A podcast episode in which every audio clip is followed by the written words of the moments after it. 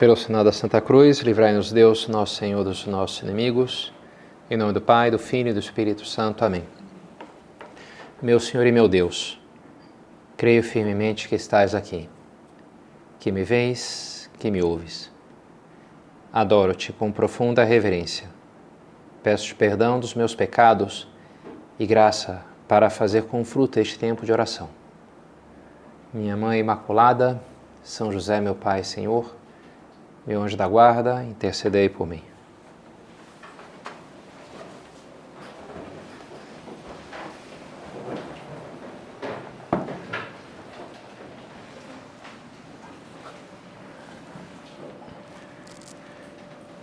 Semana passada foi dia de um santo, pouco conhecido também por mim, na verdade eu não sei nada sobre, sobre ele, mas eu tinha anotado a data dele na minha agenda e lembro dela todos os anos, que é o dia de São Crispim.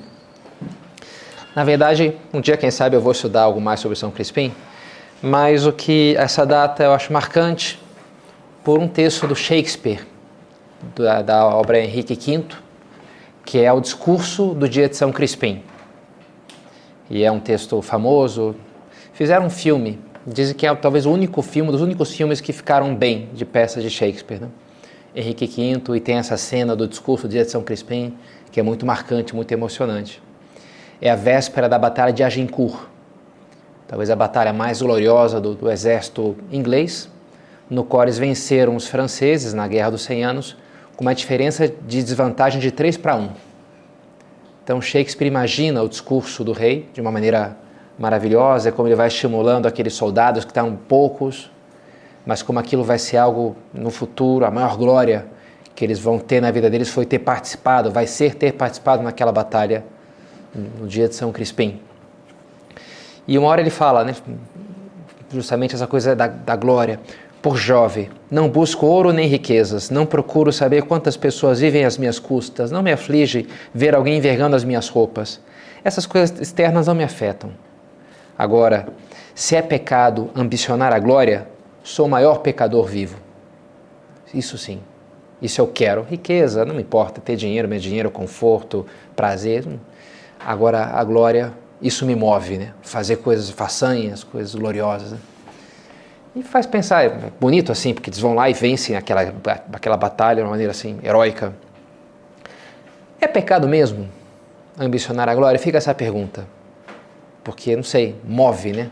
Ver aquelas, escutar aquelas palavras e, e tantas histórias. Já os gregos falam como é importante para os jovens lerem a vida dos heróis, de Hércules, da Ilíada, da, porque aquilo move a pessoa a fazer grandes coisas. Parece ser uma coisa positiva. Por outro lado, a gente fala da, da vanglória, do orgulho, não é verdade? Da vaidade, que não parece uma coisa tão positiva assim, né? Pelo contrário. Mas sim, eu diria que fomos feitos para a glória. E é algo que a igreja nos convida a pensar agora, justamente depois de amanhã, é a festa de todos os santos. O que, que são os santos? São aqueles que estão já na glória de Deus, desfrutam da visão de Deus, gloriosos no céu. Nós estamos chamados a isso. E a isso devemos sim ambicionar, a maior das glórias. Diálogo famoso entre São Bernardo quando ele ainda mora lá no seu castelo, uma família nobre, mas decidiu-se entrar no mosteiro. E ele fala isso para sua irmã Umbelina, uma irmã que era amiga sua, quer entrar no mosteiro. Mas por quê, Bernardo? Porque eu quero ser santo. Ele fala assim: Bernardo, não seja soberbo. Como podes atrever-te a dizer que queres ser santo? Responde aquela irmã, né?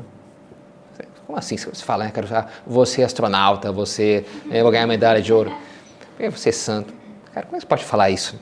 Para de ser, né? Também baixa um pouco essa bola, né? Um pouco assim, a irmã dele, né?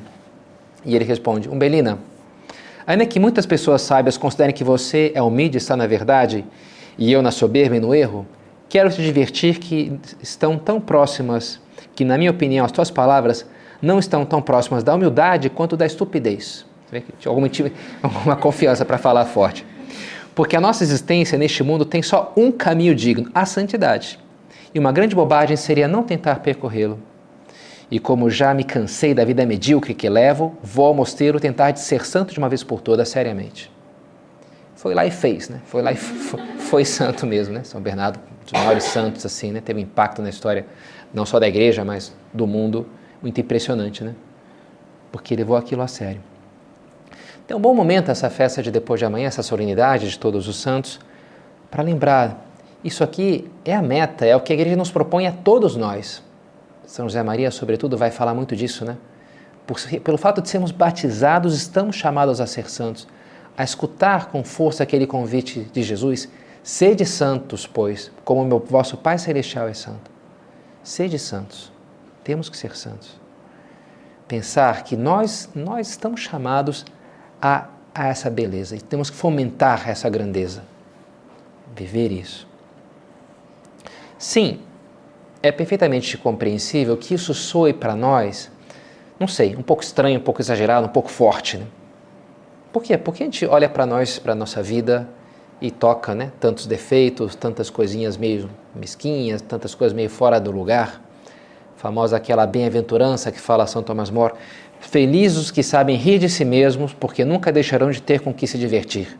Assim, né? Se você aprender a rir de si mesmo, porque todo ser humano tem muita coisa ridiculazinha, né? Sei lá, né? uma reação, uma atitude, uma fala, um erro que eu cometi ali e ficou meio esquisito, né? Assim é, assim é o ser humano, assim somos nós. A gente pode rir dos outros também, que muitas vezes também é bem divertido, né? E rir de si mesmo, que até é mais, digo, que é mais fácil você sempre ter uma, uma causa para isso. Todo mundo tem muito de ridículo. Agora também, todo mundo tem, de alguma maneira, me parece, essa sede de grandeza. Falando com uma excursão com outro padre, acho que o padre Alexandre Antóis, ele estava lembrando da infância, ele lembrava como ele jogava futebol de botão com, com o irmão dele, e ele, não sei porque, ficou na minha memória ele falando que quando ele fazia o gol, teria lá seus 12 anos no futebol de botão, então eles comemoravam, faziam assim, a voz da torcida, fazer aquele, né, o locutor imitando, porque é isso, né, o sonho, né, aquele rapaz, imagina, né, se eu estivesse jogando a Copa e fizesse isso, e aí sim, uau, né, seria um negócio, a gente sonha com a glória, né?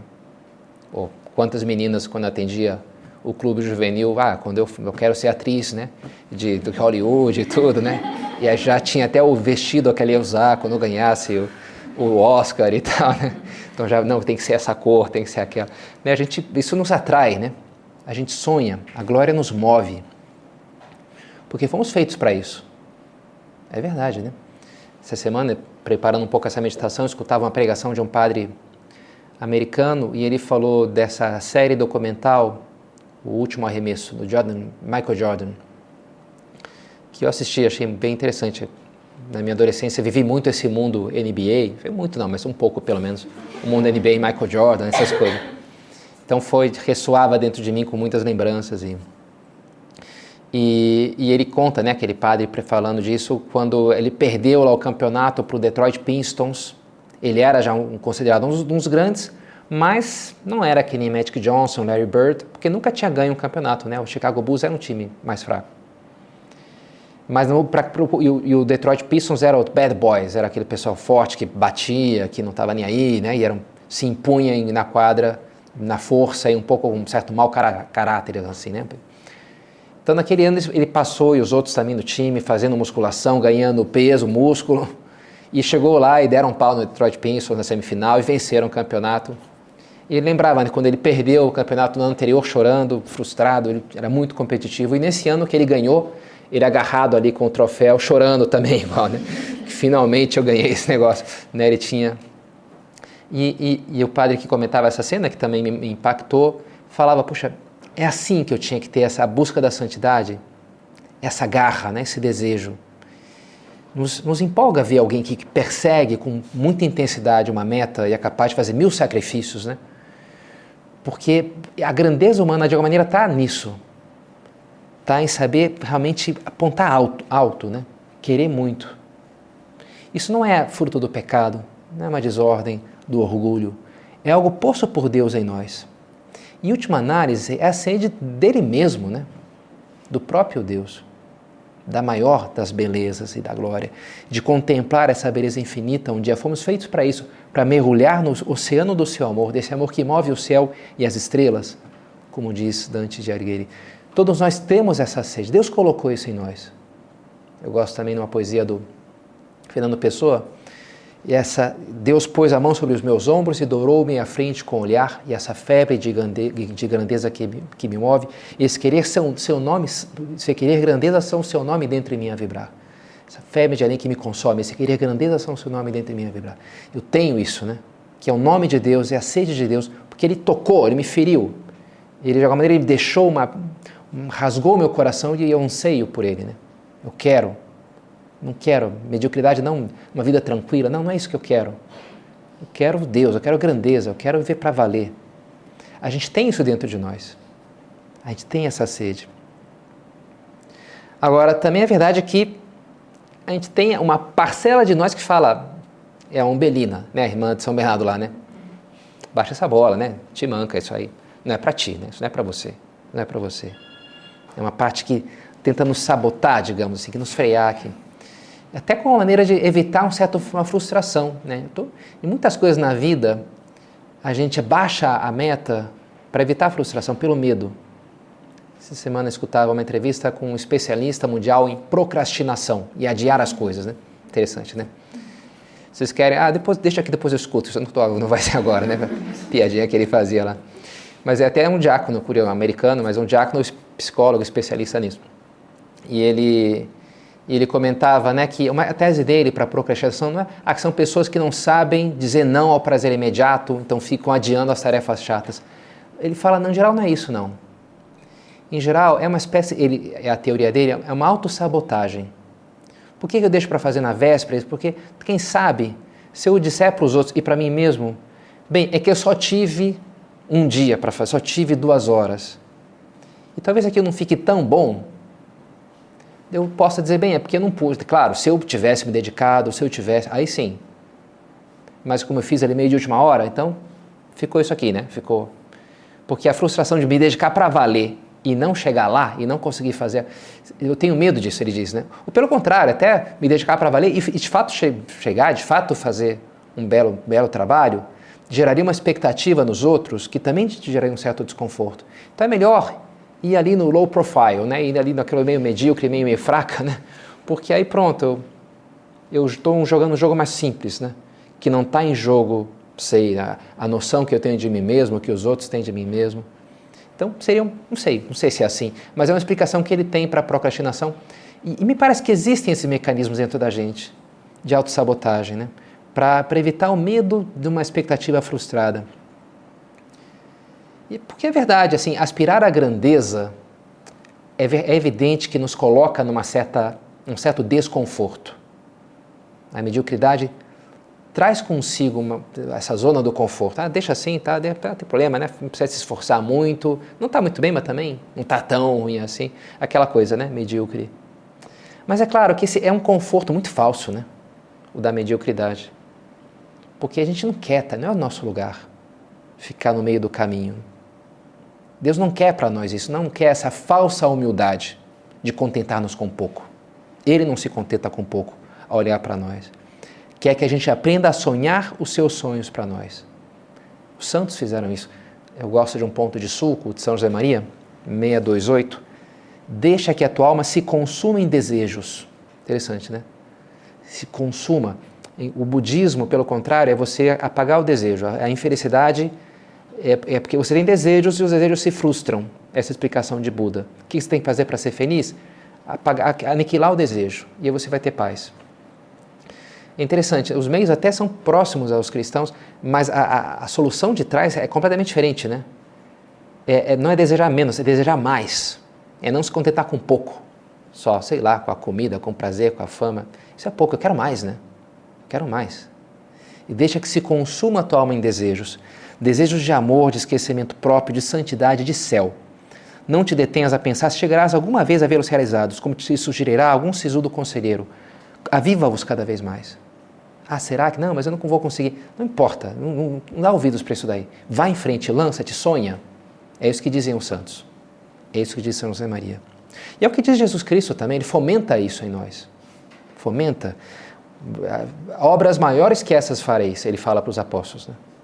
Os justos brilharão como mais do que o sol no reino do seu Pai Deus. Fala, né? Vocês vão brilhar, vocês estão chamados a brilhar. É, até quando se, os teólogos estudam as características do corpo glorioso, Santo Tomás de Aquino ele fala de quatro características. Uma delas é a, a, a claritas, a claridade. O corpo glorioso, ele imagina, vai de alguma maneira emitir uma forma de luz. Enfim, vai saber como é que vai ser esse negócio. Né? Mas é interessante, né? A gente foi feito para uma estrela. O Padre Pedro sempre soube disso. Eu nasci para ser uma estrela. Enfim, enfim, mas é verdade, né? Talvez não como você sonhava quando era, sei lá, uma adolescente boba, né? Olhando as atrizes de, de, de Hollywood. Mas muito mais do que qualquer atriz boba de Hollywood, né? Muito mais, né? Mais do que o sol. A gente foi feito para brilhar, né? Tem uma coisa muito grande, fomos feitos para isso. E é importante que a gente saiba disso, que a gente tenha isso presente. Agora, não há um risco nisso tudo, justamente, né, de cair, de ficar vaidosos, de ficar muito preocupados assim conosco mesmos, meio egoístas, né, meio fechados em nós mesmos. Sim, existe esse risco. Agora, para evitar que isso ocorra, importa ter presente que estamos falando de, de uma beleza, de uma grandeza, de uma glória que a gente não vai ver, não vai viver plenamente aqui, nesse mundo, nessa terra. Que aqui ela vai ser só encoada, ela vai ser só começada, iniciada. Que um dia ela está destinada a realizar-se plenamente depois, na outra vida, no céu. E a vaidade, a vanglória, a vanglória seria justamente buscar uma glória vã, uma glória vazia. Querer agarrar aquilo antes da hora, quando não é o momento ainda. Né? Não é, não está preparado. Não chegou lá ainda. Não deixar-se fascinar por pouco. É famosa a história de São Francisco de Borja, que era um nobre na Espanha, duque de Gandia, e que era assim fascinado pela rainha, que era aquela mulher linda, joias brilhantes, poderosa e ao mesmo tempo gentil e elegante. Então ele era assim, pela rainha eu faço o que for, né? E um dia ela morreu. E aí então foi encarregado, ele que era tão devoto dela, foi encarregado de levar então o féretro lá para o lugar onde ia ser enterrada, ou ficava lá os, a família real enterrada. E foi uma viagem meio longa e num sol escaldante. Chegou lá, ele era o encarregado de abrir o, a, ali a tumba, né, não, a, o caixão, e identificar, não, pode enterrar porque é a rainha mesmo, né?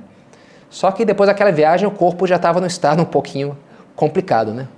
E abriram aquele mau cheiro e tudo mais, né? E aí fechou, ele falou, não, ela mesmo. Mas ele ficou tão impactado com o que ele viu, né? Com a, aquele corpo tão belo, que ele tanto admirava e agora tão, né? tão horrível. E ele falou, jurou para si mesmo, nunca mais hei de servir a um Senhor que me possa morrer. Então ele se converte, se torna religioso e começa a ver uma vida santa mesmo. Vou servir só a Deus, não vou servir mais as belezas desse mundo. Né?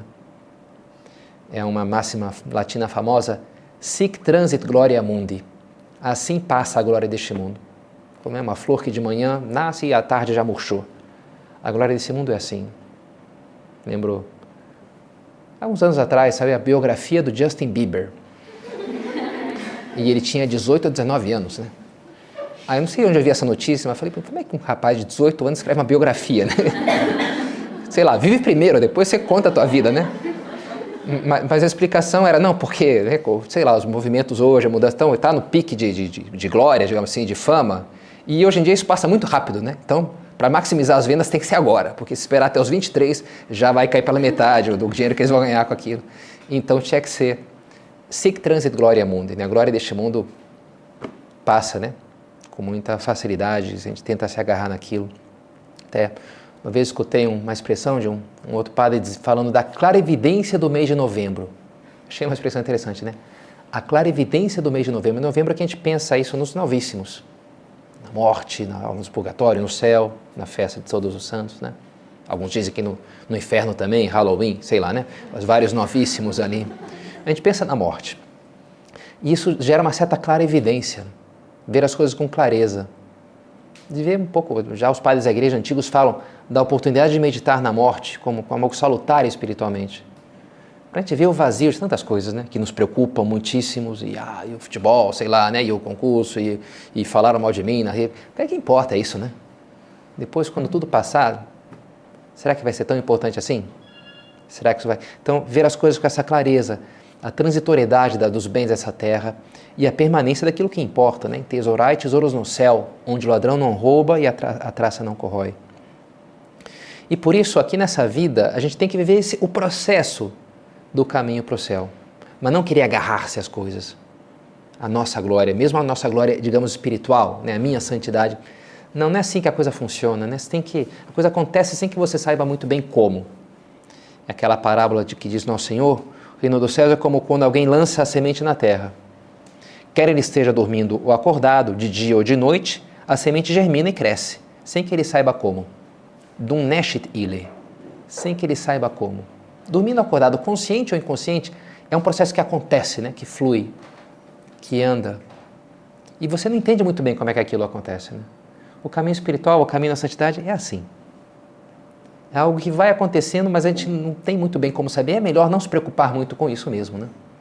Deixar nas mãos de Deus. Meu pai gosta de música country americana, por tabela, né? Gostei também, aprendi alguma. Ele ia me explicando as letras das músicas. Uma delas chama-se The Gambler, o jogador. É sobre um jogador de pôquer, que vai dando conselhos para um outro jovem rapaz lá, numa viagem de trem. E no refrão ele diz uma frase interessante, né? You never count your money when you're sitting at the table. Você nunca conta o teu dinheiro quando você está jogando, você está na mesa. Já haverá tempo suficiente para contar quando tiver terminada a partida. É interessante, né? Você está ali, deixa quantos dólares aqui. Se você começa a contar, aí que o adversário vai tirar um ás da manga, vai fazer um negócio que você não vai perceber. Você tem que estar atento no jogo, ali, 100%, né? Não ficar contabilizando. Isso aí depois você faz. Porque se você começa, você desviou a tua atenção. E ali você já era, né? Você já perdeu preciosos segundos de atenção plena e alguma coisa pode ter acontecido fora do teu controle. Né? É, nessa vida a gente tem que viver, deixar a contabilidade nas mãos de Deus, querer me preocupar em fazer o que eu tenho que fazer. Fala São Paulo, que as pessoas não considerem como ministros de Cristo e administradores dos mistérios de Deus. Eu estou só administrando, isso aqui passa pelas minhas mãos. Quanto a mim, pouco me importa ser julgado por vós ou por, por alguma instância humana. Nem eu me julgo a mim mesmo. Não importa se, se vão pensar bem ou mal de mim, isso não vai fazer com que eu seja melhor ou pior de Santo Agostinho, nec maior in laude, nem maior no, no louvor, nec minor in vitupério, nem menor no xingamento. Né? Não é isso que me faz maior ou menor, ser xingado ou ser louvado. Não muda o que eu sou. Deus é que sabe o que eu sou, não os homens. Não o juiz humano que é tão fugaz. O normal é assim, que a gente nem perceba muito bem, sabe, o que, que a coisa está acontecendo no plano espiritual da minha vida. São José Maria, ele fala daquela imagem do tapete que parece a nossa vida às vezes como um tapete que está sendo costurado, e, mas a gente olha para ele do lado de baixo. Então você passa ali um fio para. Aí passa um fio vermelho aqui, aí um amarelo aqui, tudo meio confuso. E que de tempos a tempos Deus vira o tapete e a gente enxerga, não, aqui é um passarinho, aqui tem uma árvore, aqui tem uma flor. Mas depois você desvira e o lado de baixo não precisa estar tá harmônico ou fazer muito sentido, né? Nossa vida aqui é um pouco assim, é só uma preparação da nossa vida futura. Né?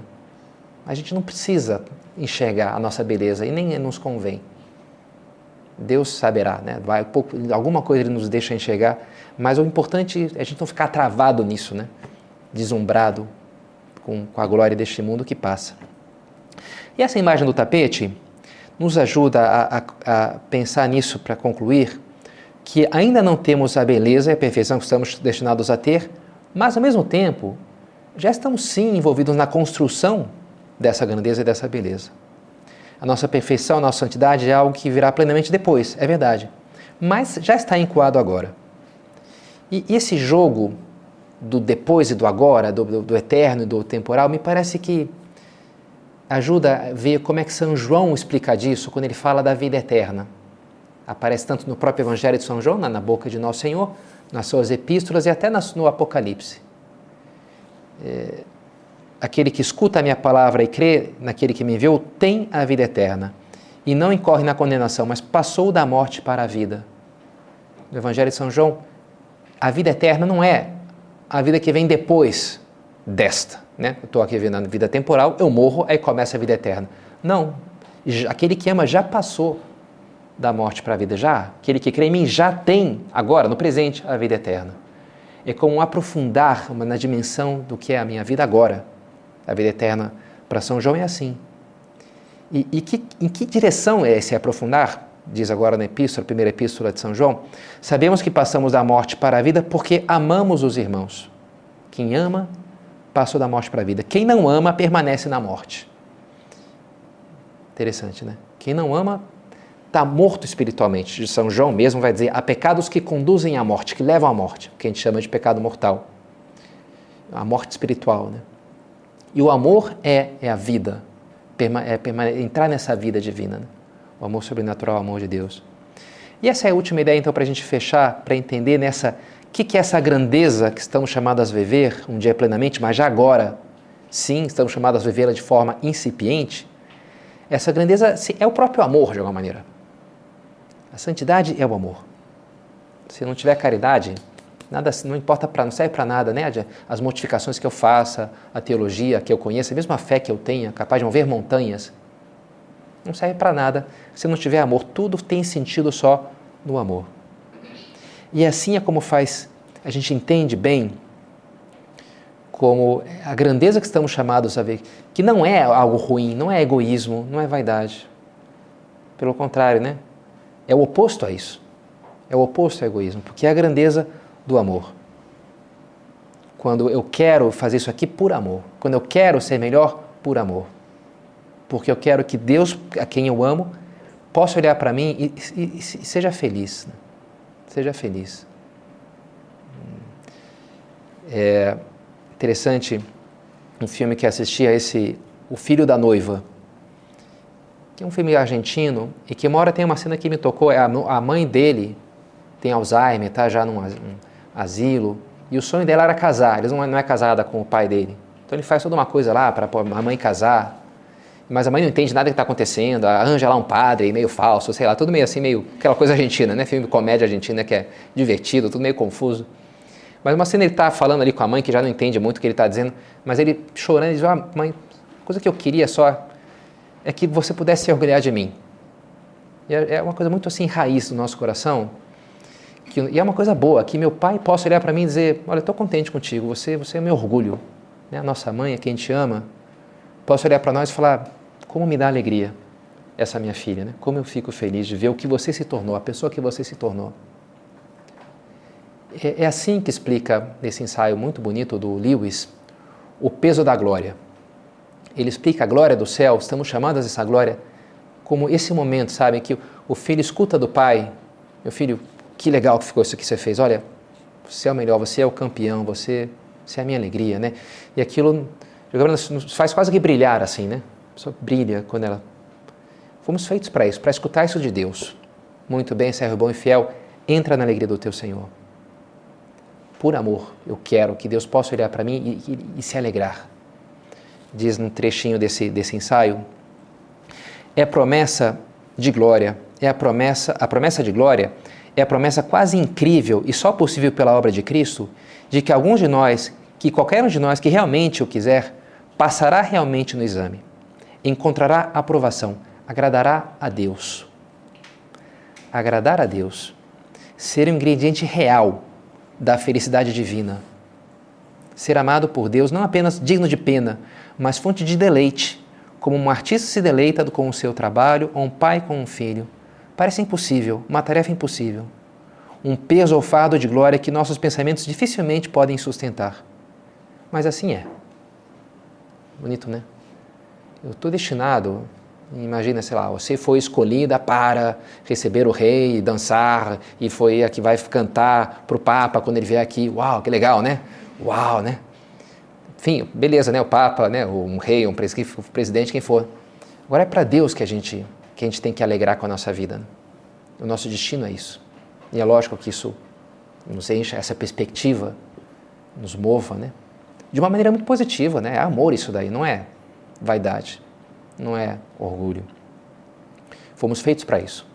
Para dar alegria a Deus, fomos feitos para a glória. Minha alma engrandece o Senhor, Espírito exulta de alegria em Deus, meu Salvador.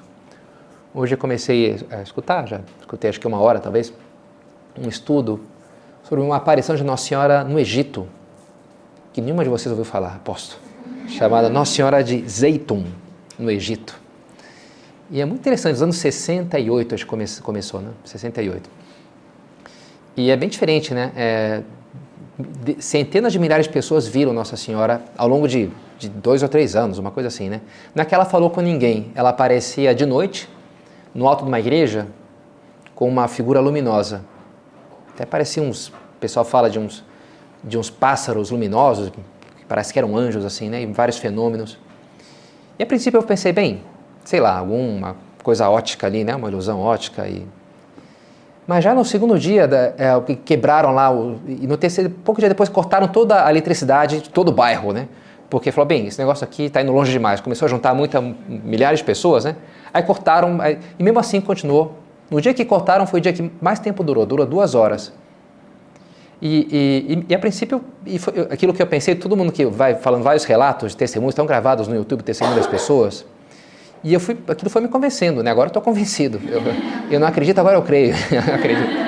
E o bispo, o padre, o pároco atual lá da paróquia, né? Viu, e o bispo atual, e, e milhares de pessoas, e um, um, um evangélico PhD em Harvard, tem um depoimento dele dizendo, né, em inglês lá, eu escutei ele falando e, e como é que ele viu, e como é que era, e o médico lá que viu ela andando e foi para lá, abençoou, e foi para lá e eu, sorriu uma hora, deu até, viu até os dentes dela. E sei lá, é um médico, né, cara? cara, alguma formação, alguma cultura ele terá, né? E vai, então o negócio é assim, impressionante, né? E tem essa peculiaridade que ela só aparecia ali no alto e brilhava, era uma imagem de luz. Era bonita, né, de olhar para Nossa Senhora radiante, né, no céu. Minha alma exulta de alegria em Deus, meu Salvador. Ela é, é nossa, já está em corpo e alma brilhando junto a Deus no céu. Então, que bom pensar nela, né? Assim como pensamos em todos os santos, pensamos nela também. A rainha de todos os santos, né? A maior de todos os santos. E isso nos ajude a fazer sonhar também com tudo que o Senhor quer fazer através de nós e ocupar para valer a nossa energia na busca da verdadeira grandeza, da santidade, do amor.